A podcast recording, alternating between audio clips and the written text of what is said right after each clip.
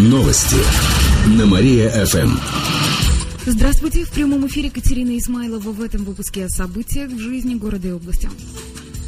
Более ста нарушений нашли в домах маневренного фонда. Накануне завершилась проверка. Ее инициировала областная прокуратура. Дома проверили вместе с надзорными органами. Большинство из них не соответствуют санитарным и пожарным нормам. Подробности у моей коллеги Алины Котриховой. В домах маневренного фонда протекает потолок, гниют оконные рамы, на стенах много трещин. Некоторые люди живут в таких домах до 10 лет, рассказала помощник прокурора по Первомайскому району Вера Феофилактова. Всего проверили 35 домов. Почти все расположены в старой части города в Первомайском районе. Напомню, маневренный фонд предоставляет тем, кто участвует в программе переселения из ветхого и аварийного жилья. В ней на данный момент участвует более полутора тысяч кировчан. Хотя в маневренное жилье переселяются не все. Всего аварийных и ветхих домов в Кирове около сотни. По данным администрации, в этом году ремонт сделали в 16 маневренных помещениях. На это было выделено около 2 миллионов рублей. До конца года должны отремонтировать еще 12. Кстати, это в 7 раз больше, чем в прошлом году. Кировчане подолгу проводят в маневренном фонде из-за нюансов самой программы переселения, говорят в пресс-службе мэрии. Новое жилье должно метр в метр совпадать с аварийным. К тому же в городском бюджете дефицит.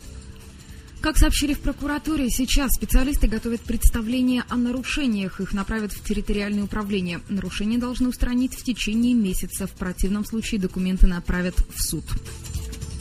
Простывших стало меньше. По последним данным Роспотребнадзора, заболеваний гриппом в области пока нет. А за неделю количество подхвативших ОРЗ сократилось более чем на 20%. Около 5 тысяч жителей области обратились в больницу за 7 дней. Большинство заболевших дети.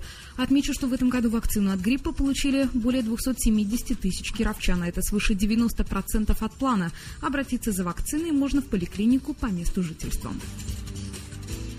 Кировские юристы боятся остаться без работы. Служба исследований HeadHunter узнала, какие профессии становятся невостребованными. Опросили более 100 кировчан и выяснили, что каждый четвертый опасается, что его профессия станет ненужной.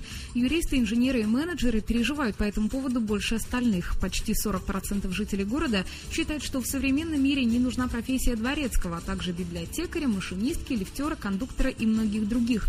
Почти половина опрошенных горожан отмечают, что у людей этих профессий заменят роботы роботы или компьютерные программы. Половина опрошенных посчитала, что в будущем исчезнет профессия вахтера, а еще инспектора ДПС, машиниста и шахтера.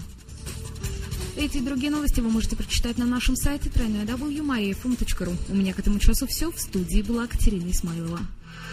Новости на Мария-ФМ.